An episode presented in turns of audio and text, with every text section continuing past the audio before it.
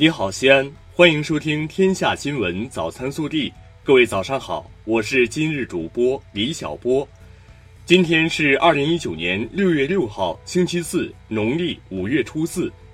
今天迎来芒种节气，芒种时节雨量充沛，气温显著升高，表示仲夏时节的正式开始，也预示着农民开始了忙碌的田间生活。首先来看今日要闻。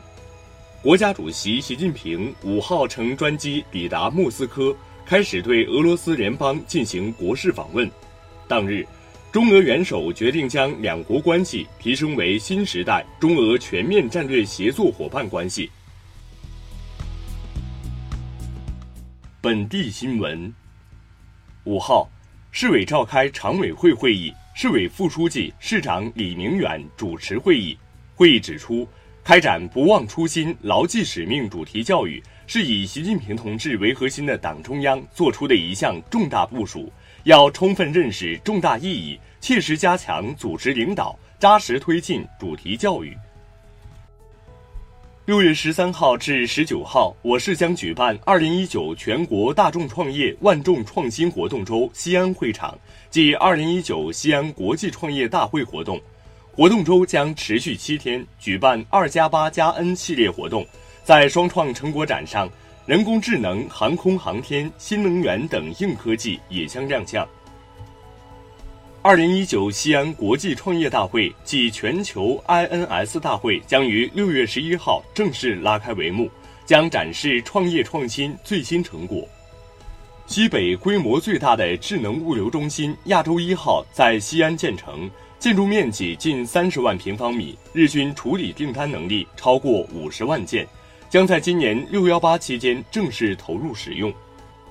六月五号，省人社厅依法公布二零一九年第一批重大劳动保障违法行为，九家单位拖欠工资被点名。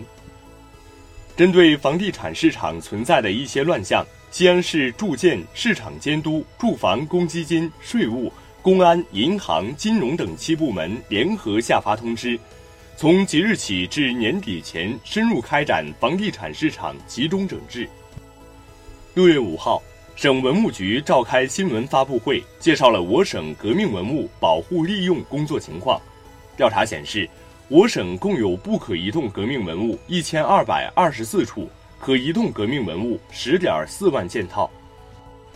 五号。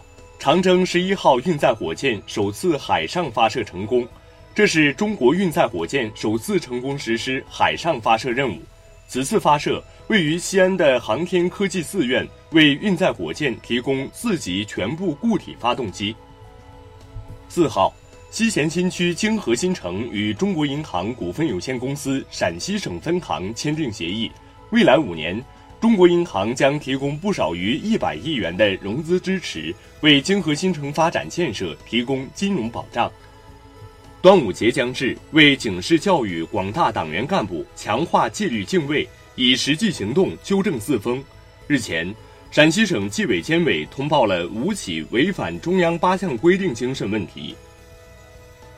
六月六号是全国爱眼日，今年我市将扩大监测覆盖面，在全市范围内开展儿童青少年近视监测工作。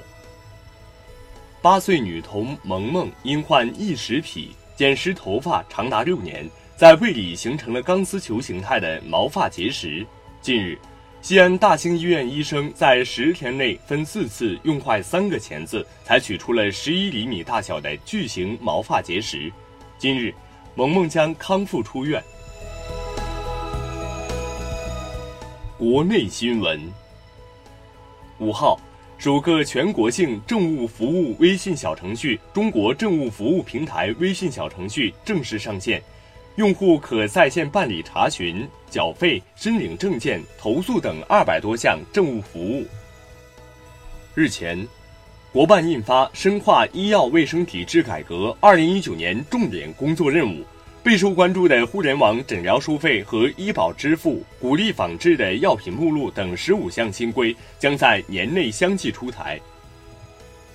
全国口岸即将迎来端午节出入境客流小高峰，预计日均出入境旅客将达二百零五万人次。同比增长百分之七点六。六月五号，世界最大跨度的福平铁路平潭海峡公铁两用大桥——袁洪航道桥主桥合龙，全桥长一千一百八十八米，主跨达五百三十二米。教育部五号发布的数据显示，二零一九年全国高考报名人数一千零三十一万，不含高职扩招补报名人数。日前，国家发展改革委、国家卫生健康委等二十八部门联合印发备忘录，将一百七十七人列为严重危害正常医疗秩序失信行为人，共同落实联合惩戒措施。针对近期部分水果价格出现波动，商务部五号表示，随着应季水果批量上市，后期价格将逐步回落至合理区间。五号，中国邮政表示与华为公司结为全面战略合作伙伴。五号，国家市场监管总局对长安福特汽车有限公司实施纵向垄断协议依法作出处罚决定。对长安福特处以罚款一点六二八亿元。对此，长安福特回应表示，坚决执行规范管理。五号，江苏镇江丹阳市九家单位出台新规，明确在教育、医疗、文化传播、训练救助等与未成年人密切接触行业招聘时，将对拟录用人员是否存在性侵害违法犯罪记录情况进行强制查询。一旦发现前科，将不予录用。暖新闻：来自河南的王小军在青海参军十二年，因为某次执勤时受到当地一家牧民老人的照料，退伍后的王小军就想着帮助年迈的老人。二零一零年，王小军在青海西宁市经营了一家面馆，开业起就向七十岁以上的老人提供免费就餐。环卫工半价就餐的服务，多年来累计送出八万碗面，因此赚不到什么钱。至今，王小军一家仍然租房住。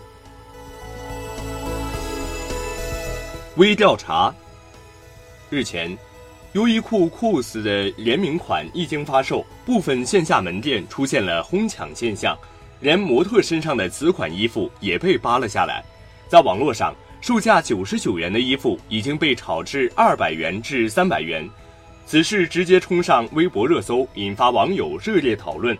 有人认为粉丝的行为可以理解，也有人认为盲目跟风不可取。这事儿你怎么看？更多精彩内容，请持续锁定我们的官方微信。明天不见不散。